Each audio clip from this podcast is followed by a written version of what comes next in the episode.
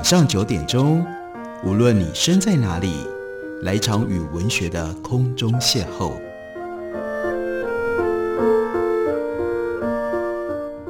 杨照谈书，邀您一同遨游文学世界，认识古今中外的经典之作。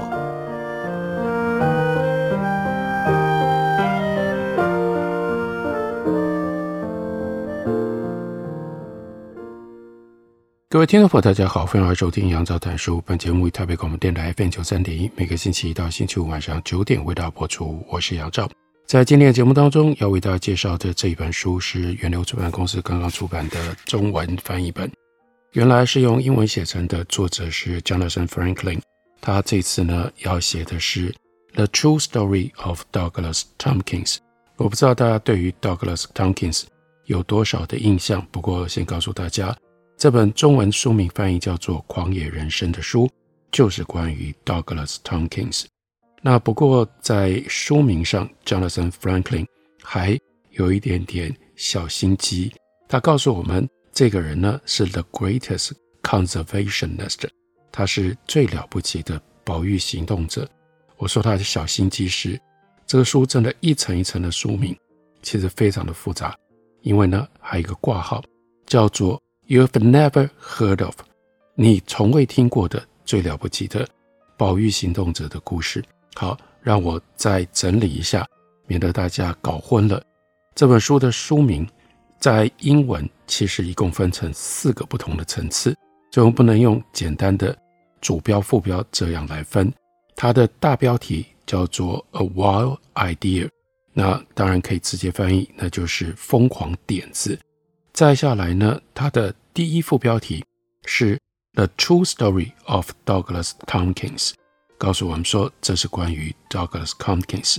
再下来第二副标题才是刚刚提到的 The Greatest Conservationist，好，最了不起的这位行动保育家。然后呢是挂号 You have never heard of，意味着其实本来依照英文正常的文法。应该是 the greatest conservationist you have heard of，那你听过的最了不起的，但他告诉你说，你甚至因为你不知道他的故事有多么样的奇特。关于这本书的内容，我们还是让 Jonathan Franklin 他自己用序言里面来告诉我们。他告诉我们说，Douglas Tompkins 一直是我敬仰的人物，他化不可能为可能，在攀登到美国企业的巅峰之后。就突然收手，开始运用他的财富来拯救大自然。我钦佩他为天然森林、草原、河流和湿地所做的各种的努力，也曾经拜访过他在南美洲创设的多座了不起的国家公园。这等一下我们会跟大家介绍他最重要的一个 wild idea，就是用他的财富、个人的力量到南美洲去创设国家公园。然后呢，他在二零一五年。因为泛舟的意外而丧生，所以 Jonathan Franklin 很遗憾地说：“他说，当我们的共同乌拉圭的友人 Lava 打电话告诉我，Tomkins 已经在一场泛舟的意外意外当中丧生的时候，我顿时懊恼不已，觉得自己真是个 idiot。之前我为什么不多花一点时间跟他相处呢？在他活着的最后十年间，我为什么只访问了他六七次呢？所以。”为什么要写这本书？是因为想要捕捉 Tompkins 他一生的精髓。然后呢，Franklin 说：“我也自认我有能力可以胜任这项挑战。打从年少开始，我就热爱户外的活动。曾经在 New Hampshire 州试图暴食活动。那所谓暴食活动，指的是 bouldering，也就是不利用绳索，在安全的高度大概是六公尺以下进行的攀岩活动。”然后呢，也曾经在 Massachusetts 探索沼泽。我和 Tompkins 一样，热爱高山滑雪，也喜欢挑战速度的极限，并且测试自己操控的能力。Tomkins 他早年曾经前往旧金山发展。一九八九年的时候，他就迁居到智利的南部。他说：“我的人生道路不也有着类似的转折吗？”一九八九年的时候，我从旧金山飞到智利南部。在那里骑着登山脚踏车四处探索，此外，我也像 Tompkins 一样，前半生在美国度过，后半辈子则在南美洲生活。所以，我们借由这个机会，回头看一下 Jonathan Franklin 出版社给我们的简介。他是一位屡次获奖的资深调查记者，曾经替美国的 Washington Post、New York Times、英国的 Guardian，还有德国的 Spiegel 这些杂志撰写报道长达二十八年。他也是 CBC 的 Sixty Minutes，还有 A&E TV、BBC 以及世界无数的纪录片作品采用他的调查报告。而他很重要的是，从事拉丁美洲的报道超过了二十年。他目前在智利的圣地亚哥跟美国的纽约两地居住往返。所以，当他要写关于 Douglas Tompkins 的这样的一本书的时候，他马上去联络了 Tompkins 的遗孀 Chris Tompkins，问他说：“是否同意我撰写一本有关 Douglas Tompkins 的书？”那他太太就说：“你根本不需要我的同意，你想写就去写吧。” Chris 说的没有错，不需要他的同意。但是呢，Franklin 他想要写的并不是一本寻常的传记，他的目标是要探索像 Tompkins 这样一位非凡人物的内心世界。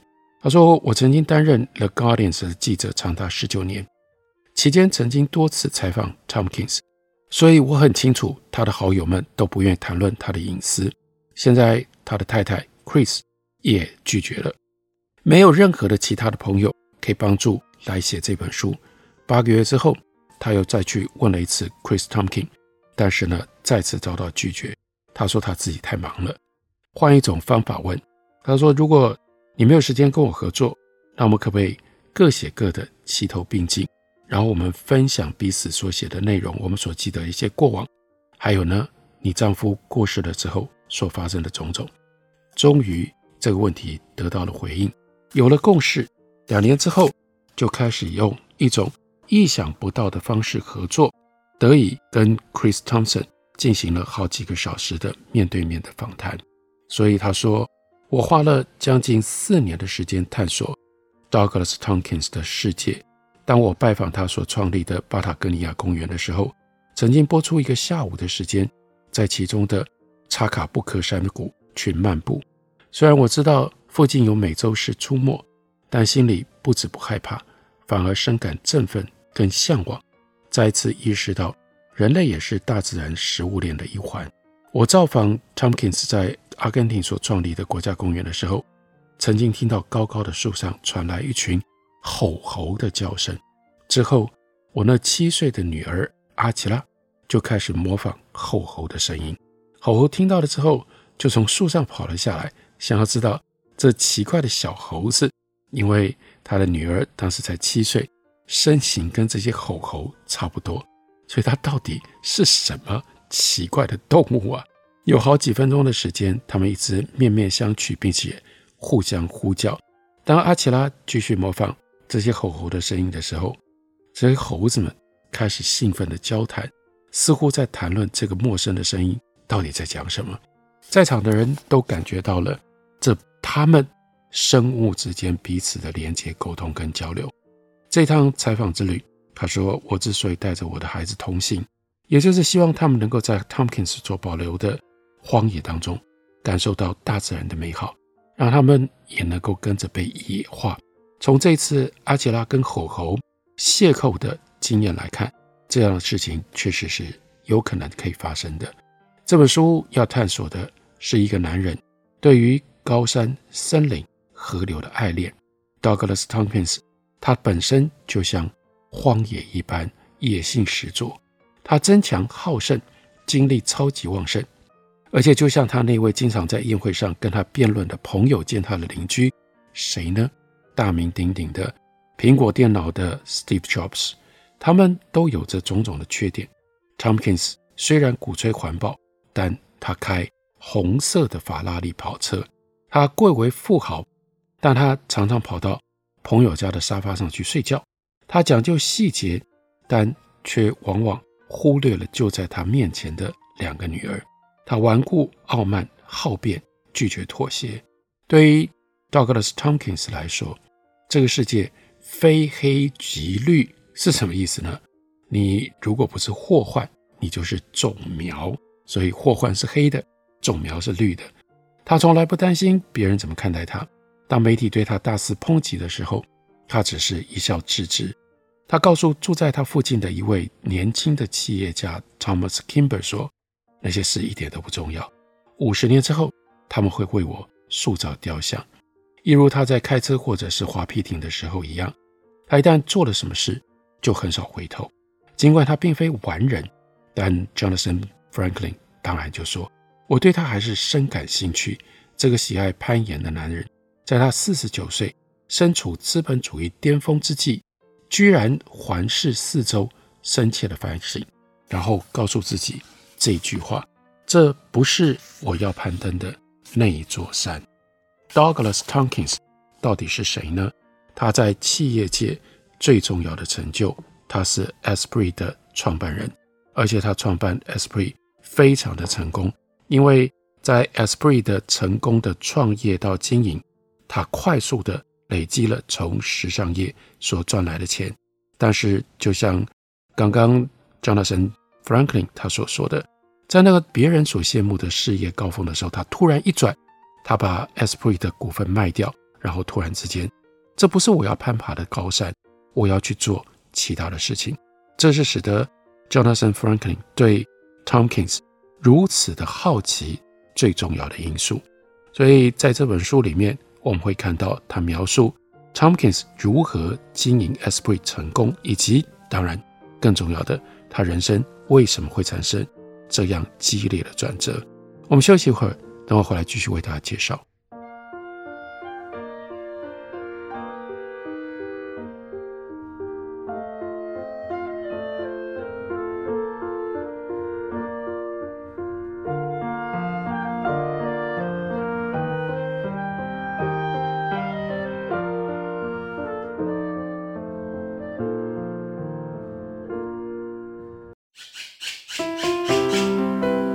大家好，我是刘克香。亲近自己的城市，找回城市的温暖。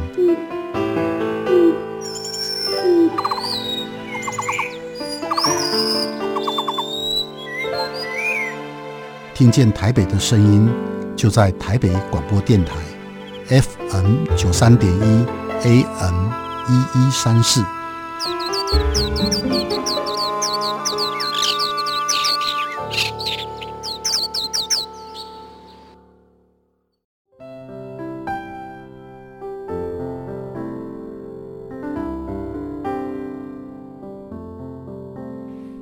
见台北的声音，拥有颗热情的心，有爱与梦想的电台，台北广播 FM 九三点一。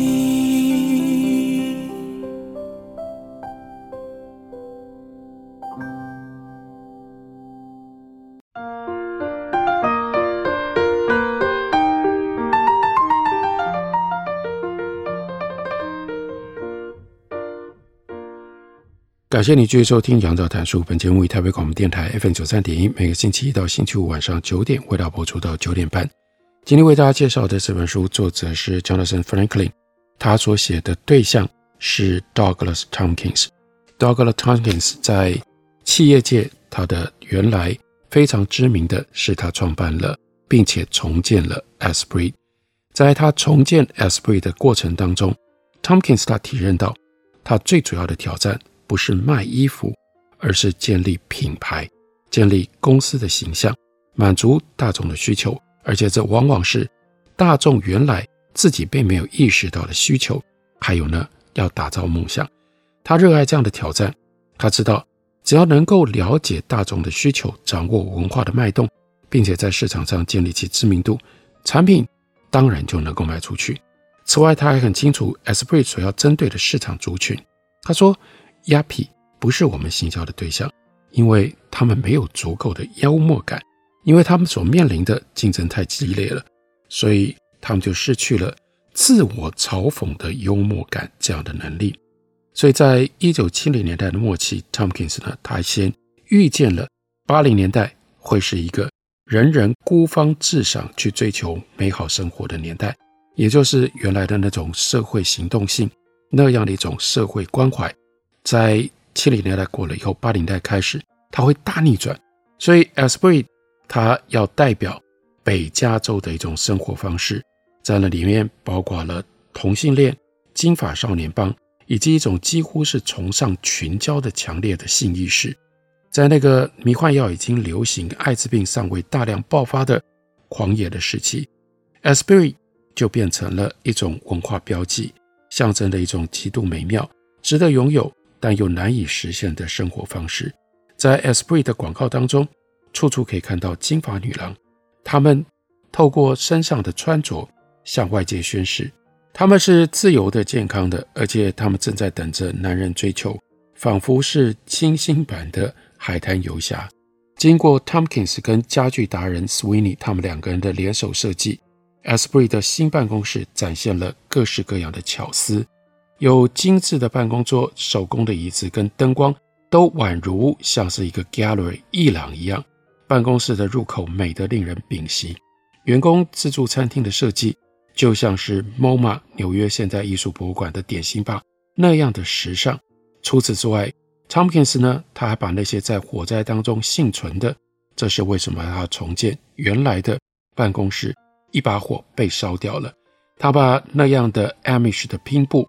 挂在办公室的墙上，甚至规定了每一个框的宽度。所以在这样的情形底下，他追求要让 Asbury 是美国整体表现最好的一个服装公司。在那个时代，他很清楚 Kevin Klein 的产品比较迷人，Liz Claiborne 的获利比较好。不过在他看起来，成衣业是一种由各种许多项目所组成的一场。竞争，而且是综合的竞争。你必须同时具备有各种不同的技能。尽管 S V 不是任何单一项目的冠军，可是 Tompkins 说，我们的资料处理能力很强，我们在财务方面的表现很好，我们的设计能力很厉害，我们的形象也很好。或许我们在每一个单项上都不是最好的，有的排第三，有的排第五，但加起来，我们的平均分数可以是最高的。这就是他的称之为叫做十项全能运动概念，用这种方式经营 Asbury。在书里面又提到了一个很有趣的事情，那就是在那个时代，Asbury 要拍摄新的 Catalog 行录的时候，他为了追求完美，不惜在全世界各地去物色最高明的摄影师，他们聘请了一个又一个来自于不同国家的顶尖时装摄影师。包括米兰时尚杂志的平面总监，但后来这些人都相继离职，因为他们的美学概念跟 Tompkins 不一样，并且跟 Tompkins 起了冲突。而这个时候，特别是爱好击剑、西洋剑的 Tompkins，看起来他还蛮享受这样的冲突。只要这个人被他斗剑斗走了，他就忙着物色下一个人选。后来呢，他聘请了 Toscani。来为他工作，还刻意为了要跟托斯卡尼工作，自己去学了意大利语。托斯卡尼经常就透过他的时装摄影来表达个人的理念，这就是 Tompkins 他所要的。那一九八零年，Tompkins 跟托斯卡尼他们就排定了拍摄行录的日期，他们想要创造新的影像、新的感觉，表达一种哎，既然是一九八零年的一月，就应该要展现出。八零年代的创新精神，所以那个时候，Tomkins 走来走去，心里面显然在想，到底要拍什么呢？所以他的同事就建议他说，在会议室里待在那里，等到时机成熟，然后问为什么要拍这样一份行录，他想要传递出什么样的讯息，他的受众到底是谁？经过了真的就在会议室里待了两三个小时之后，Tomkins 终于想通了。开口，他就说：“我们要传达的不是个别的产品，而是整个系列，是一种风格，是一种生活方式。”后来，Esprit 行路的拍摄就变成了业界的盛事，成千上万的客户都想要加入拍摄的行列，拍摄地点也遍及全球各地。Esprit 与众不同的名声就逐渐传扬开来，也逐渐成了大众眼中青少年服饰的先驱。不过，有的时候 Tompkins 过度注重细节，会让 Esprit 的员工怀疑他是不是精神正常啊。有一次，他打算在 Esprit 的旧金山门市附近开设一家就叫做 Cafe Esprit 的餐厅，需要一种尺寸很特别的餐巾，他就派一名员工到处考察。八个月之后，那个人回来了。后来，Tompkins 呢就宣布他的餐巾在他的心目中这是一个艺术品。它的尺寸呢是十六寸见方，真的很奇怪的这个 size 吧？就连 Cafe Esprit 的打包袋也都要经过缜密的设计跟审查的程序，所以一推出了之后，立刻就引起轰动，成为众人争相收藏的配件。甚至还被用来当做时髦的手提包。另外，Esprit 开的收据都印有 Thompson 他最喜欢的日本平面艺术家兼设计家八木保他所画的多彩的涡纹图案，注重细节到这样的地步。然后真的成功了，在大成功之后，他就卖出了 Esprit 的股份。然后呢，他的脑袋这个时候。基本上等于像是彻底的转弯，换了不一样看到的东西。卖出 SB 的股份之后，不到几个月，Thompson 他就拿了几千万美金，在加州成立了叫做 The Foundation for Deep Ecology 深层生态学的基金会。他卖掉了 SB 以来，这是最大胆的一项举动，目的是他要成立一个非营利组织。以做他投资环保事业的管道。根据加州的法规，五千万美元以内的捐款都可以免税。而 Tompkins 他的捐款额度已经到达了上限。花了二十年的时间，他把 Esprit 打造成一个国际性的品牌之后，他要做不一样的事情了。但是他的目标是要逆转自己之前对环境所造成的伤害。更重要的是，虽然他这么有钱，可是。他的财富真的足以让这个世界变得更好吗？所以到这个时候，你看他做的多么样的彻底。他卖掉了 Esprit 的股份之外，他还请他的朋友，一个瑞士的艺术经纪人，叫做 Bayer，帮忙去拍卖他过去所收藏的艺术品。Beyeler 去清点的时候，那些收藏品简直让他看得瞠目结舌，因为 Tompkins 有非常敏锐的鉴赏力。然后呢，对个别的画作更有独特的品味，所以那次的拍卖卖了一千八百万美金，通通都变成他基金会的款项。那为了表达对于 Tompkins 这样的行动的支持，所以 Beyeler 他帮忙拍卖，也没有收取任何的费用。那这个基金会要干什么呢？也就是 Tompkins 跟他的团队认为值得专注的那些前卫的环保团体。就是他们的目标。他深信生物多样性的丧失是所有危机的源头，并且认为环境的复原是百年大业，可能要到二一零零年甚至三零零年才真的能够看到结果。他还相信，人类如果不积极地捍卫地球这个大地之母，到了二零二零年，也就是我们现在所在的地球的物种就已经。会大幅大批的消灭了。那个时候，许多环保人士也都认为，如果不在二零二零年之前做出改变，物种灭绝跟栖地的消失的现象会呈指数成长。那这个时候，Tompkins 他看的书越来越多，对当前地球环境受到的破坏的程度也就更加的忧心。他就特别对于 Henry David Thoreau，也就是《湖滨散记》的作者。他说过的一句话特别有感，这句话也值得我们听一听，那就是：如果地球无法居住了，你还要你的房子干什么用呢？所以这个时候，Tomkins 甚至对于参加晚宴啦、颁奖典礼啦，或者是画展的开幕式都没有兴趣了。他做什么？他把所有的时间用来阅读他书单上所列的书。他的餐厅、他的厨房跟他的卧室，全部堆了满满的书。即使是在开飞机的时候，他会有跟我们一般人不太一样的嗜好兴趣。开飞机的时候，他也经常带着有关环保的论文或者杂志，以便于他随时阅读。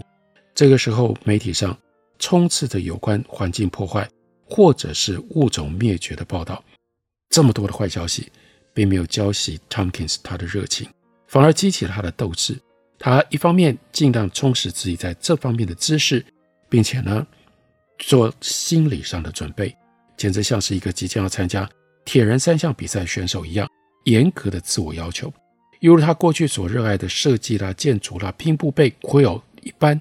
这个时候，他就完全投入到环保的这个领域，尽可能的吸收相关的知识，了解世界各地环保的现状。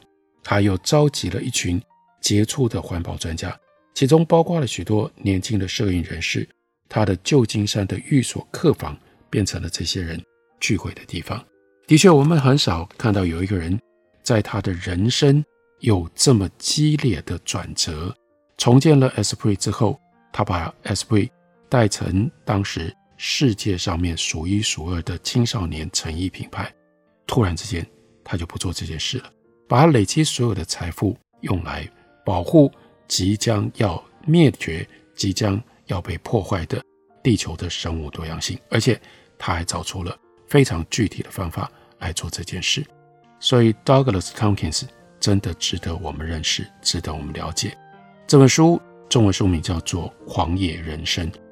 感谢你的收听，下个礼拜一同一时间我们再会。